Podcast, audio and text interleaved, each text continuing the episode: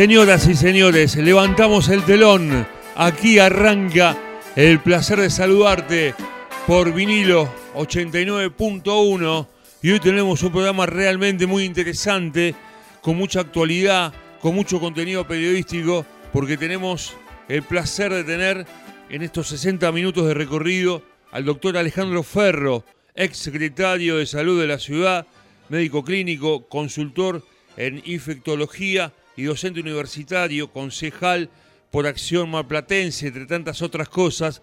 Por eso, y además una muy buena relación, un, un, hombre muy vinculado a la ciudad en, todos los sectores. Doctor, soy Sergio Evangelista aquí en la radio. ¿Cómo le va? El placer de saludarte, Alejandro. ¿Cómo estás, Sergio? Un gusto de escucharte. Igualmente, ¿te puedo tutear en este fragmento del programa? Pero por supuesto que sí. ¿Cuántos años que nos conocemos ya, Alejandro? muchos. Muchos, muchos, muchos, muchos. Bueno, eh, por supuesto que hay una actualidad, pero quiero eh, preguntarte antes eh, muchas cosas, obviamente. esto no se lo imaginó nadie, el tema de la pandemia. Vos sabés que el otro día estuve con Alejandro, con Julio Aro charlando aquí, me lo crucé en un lugar de la ciudad y le pregunté si esto era comparable con la guerra. Y me dijo que era desde otro lugar y más profundo. Eh, eh, ¿Vos cómo lo analizás, Alejandro? En, realidad, una, una pandemia, eh, el llevar adelante una pandemia es más o menos algo como una guerra. la única forma que en vez de pelear con personas, pelear con un enemigo que es un virus, que es muy inteligente, que aunque parezca mentira, no es ni, no es ni considerado un ser vivo, este, porque los virus no tienen eh, una, una vida tal como la tienen los, todos los demás eh, eh, organismos que consideramos vivos, no tiene esa, esa definición, pero en definitiva un virus no es otra cosa que material genético y ácidos nucleicos envueltos en una pequeña estructura, eso es un virus nada más, y sin embargo el daño que pueden hacer y, y, además eh, eh, la importancia que han tenido en toda la evolución de la vida. Por eso que son enemigos realmente complicados. Y, también lo que le agregaría, que además de tener que pelear con un virus, que sería el enemigo de la guerra, también tener que pelear con todas las cosas que vos estás viendo igual que yo, que ocurren en la comunidad, como el descreimiento, eh, las críticas eh, innecesarias, eh, las divisiones, la politización, con lo cual se vuelve realmente una, una lucha muy complicada y, y, lamentablemente yo creo que la comparación con una guerra en algunos aspectos eh, eh, se parece bastante, porque en definitiva, eh, si vamos a definir, deja muchas muertes, causa mucho dolor y, en esto se parece bastante.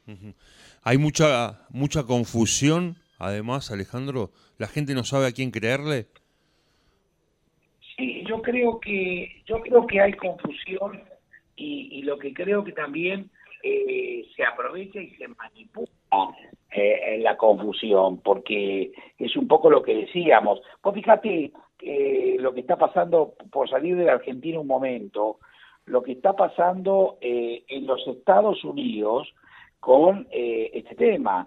Está totalmente politizada y el presidente Trump está tratando de, de, de, por ejemplo, de anunciar la vacuna antes de las elecciones, con lo cual está, está creando una tensión enorme, porque bueno, a él le interesa, desde el punto de vista electoral, tener la vacunante. Entonces, por, decirte algo, después están todos los movimientos eh, democráticos, perdón, demócratas, que, que están a favor de la cuarentena y, y él que está en contra. Entonces, eh, eh, la, la, política hace estas cosas para lograr sus fines eh, y no se dan cuenta que lo, lo que el virus está esperando, como yo decía con su inteligencia, eh, con su sentido biológico, está esperando que esto ocurra para poder él avanzar más cómodamente. Él,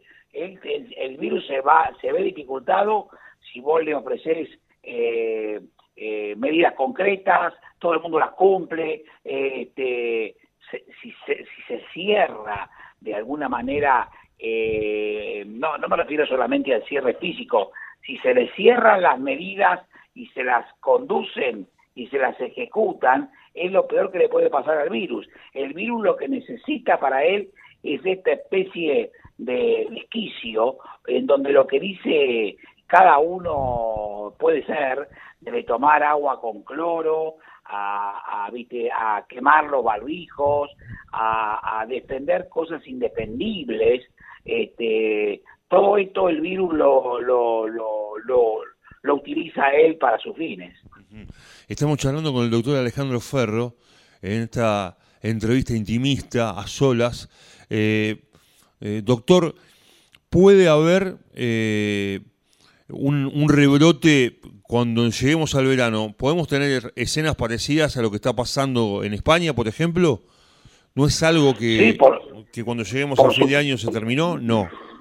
No, no, no, por supuesto que no. Por eso yo creo que lo peor que podés hacer, Sergio, es menospreciar esto, este, eh, porque cuando, eh, digamos, podemos hablar hoy de lo que ha pasado en los diferentes sistemas del mundo, uno por uno, ver, ver los aciertos que han tenido y los desaciertos que han tenido, este, y eh, lo único que no se puede hacer, como resumen, es ignorarlo o, no darse cuenta de la seriedad que tiene.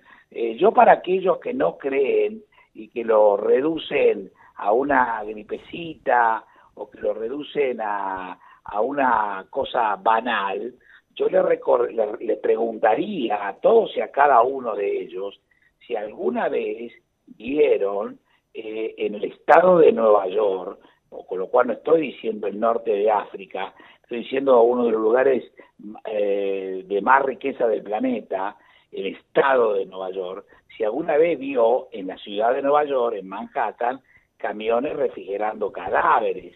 Entonces, cuando y, y fosas comunes en Nueva York. Entonces, cuando en el estado de Nueva York y Nueva York tuvieron que enterrar a pacientes en fosas comunes en el primer pico que tuvieron enorme, eh, monstruoso, eh, y tuvieron que poner eh, camiones en la puerta de los hospitales porque no tenían lugar las morgues, las morgues y juntar camiones blancos para refrigerar cadáveres, yo creo que eso te da la pauta de lo que puede ser un golpe pandémico. Hablamos en el estado de Nueva York. O sea, vos te puedes imaginar qué puede ocurrir esto, que de otra parte también te lo puedes imaginar, que lo te puedo contar, qué ha pasado en el Ecuador, o qué ha pasado en lugares de Perú, o qué ha pasado en algunos lugares de Brasil, o muchos otros lugares que incluso algunos ni sabemos, en donde realmente ha hecho de desastre. Por eso que lo peor que podés hacer es, eh, es, es, es, menospreciarlo o ningunearlo, porque digamos, eh, estos virus, este virus particularmente contagioso, como es el coronavirus, este COVID-19, este, tienen un mandato. El mandato es infectar a toda la población. Entonces, vos esto lo podés terminar solamente con una vacuna. De lo contrario, lo único que podés hacer es adoptar todas las medidas que conocemos para simplemente enlentecerlo. ¿Qué quiero decir? Voy a dar un ejemplo para que se entienda. Yo entiendo que la pandemia por coronavirus es un tren con su locomotora adelante, con todos sus vagones, que va a 150 kilómetros por hora por una vía, y lo que estamos haciendo con todas las medidas que nosotros podemos hacer es este, frenar el vagón de cola. O sea, con lo cual el tren a lo sumo bajará de 150 a 130, pero sigue avanzando. Bueno, esa, esa reducción de la, de la velocidad del tren es lo que nosotros necesitamos para que los servicios de salud no se saturen. Pero el freno definitivo se lo pone una, eh, una vacuna. ¿Entendés? Hasta tanto no esté la vacuna, el virus va a seguir haciendo lo que él cree que hay que hacer. Eh, doctor, hoy por hoy, ¿estamos perdiendo la COVID? Mira, yo no, yo no creo, eh, ganando no la estamos ganando. Acá, por eso te decía, acá lo que podés aspirar es, es, a salir salir hecho. Salir hecho que es, es, que no se te saturen los servicios de salud. Nada más. O sea, ganársela no se la podés ganar. Eh, perder, eh, podés perder mucho, muchísimo eh, o poco. Perder siempre vas a perder porque que se pierda una vida humana ya, ya, ya perdiste. El tema es que podés perder muchísimas vidas humanas. Y creo que esto está en los ejemplos. Cuando eh, si nosotros miramos qué pasó, y ahí vas a tener los diferentes modelos, si vos analizás, por ejemplo, lo que pasó en China, China, que fue el país, el, primer país golpeado, eh, ellos rápidamente eh, pusieron en cuarentena a 57 millones de personas.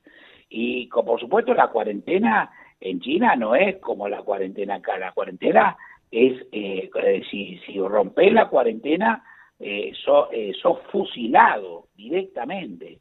Con lo cual, eh, ellos de esa forma pudieron contener rápidamente el virus. Esta forma no es replicable para otras sociedades. por ejemplo, ese es un modelo. El otro modelo, por eso han tenido nada más que 8 o 10 mil muertes.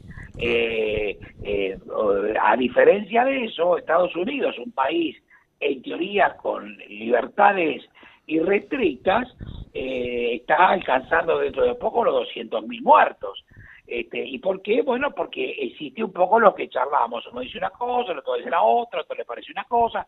El Estado es federal, cada, Estado dice lo que le parece. Eh, otro lugar eh, asiático como es Surcorea, que es un país muy chico, muy ordenado y, muy, muy desarrollado, en vez de estas cuarentenas, como hizo China, lo que hizo es muchos testeos. Testearon a, millones de personas y con aplicaciones telefónicas eh, rastrearon a todos los contactos y con esto realmente eh, lograron también controlar la pandemia. O sea que vos fíjate cómo puede haber modelos diferentes.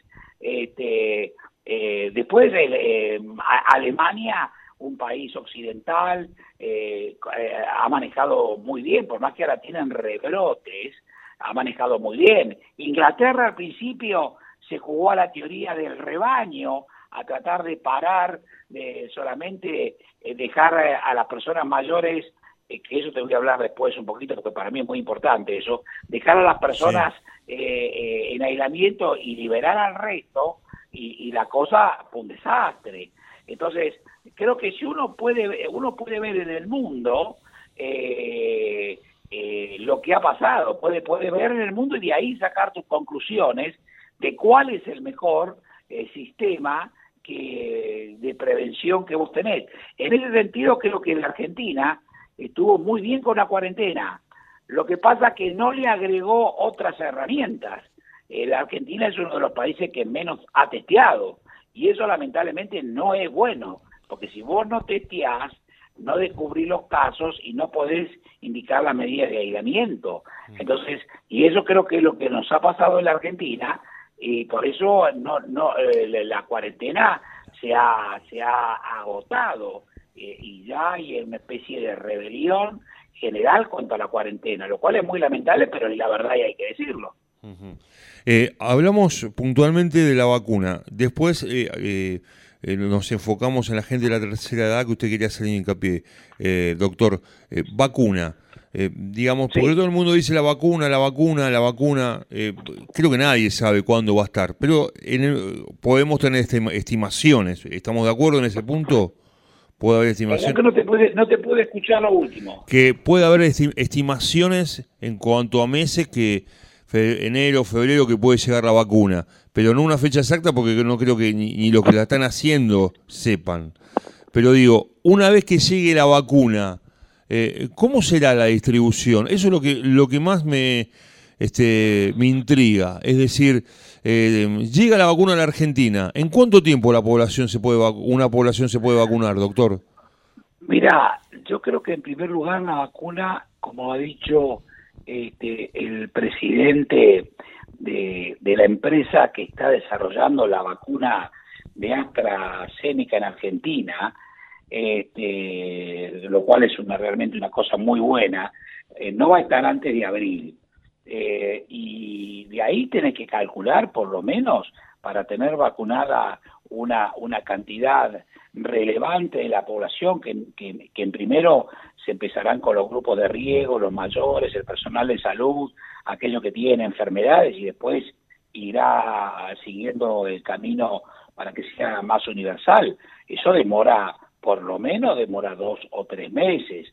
O sea que yo no veo, eh, si, más, en el mejor de los casos, que hasta adentrado el invierno que viene tengamos a la población eh, protegida, en el mejor de los casos.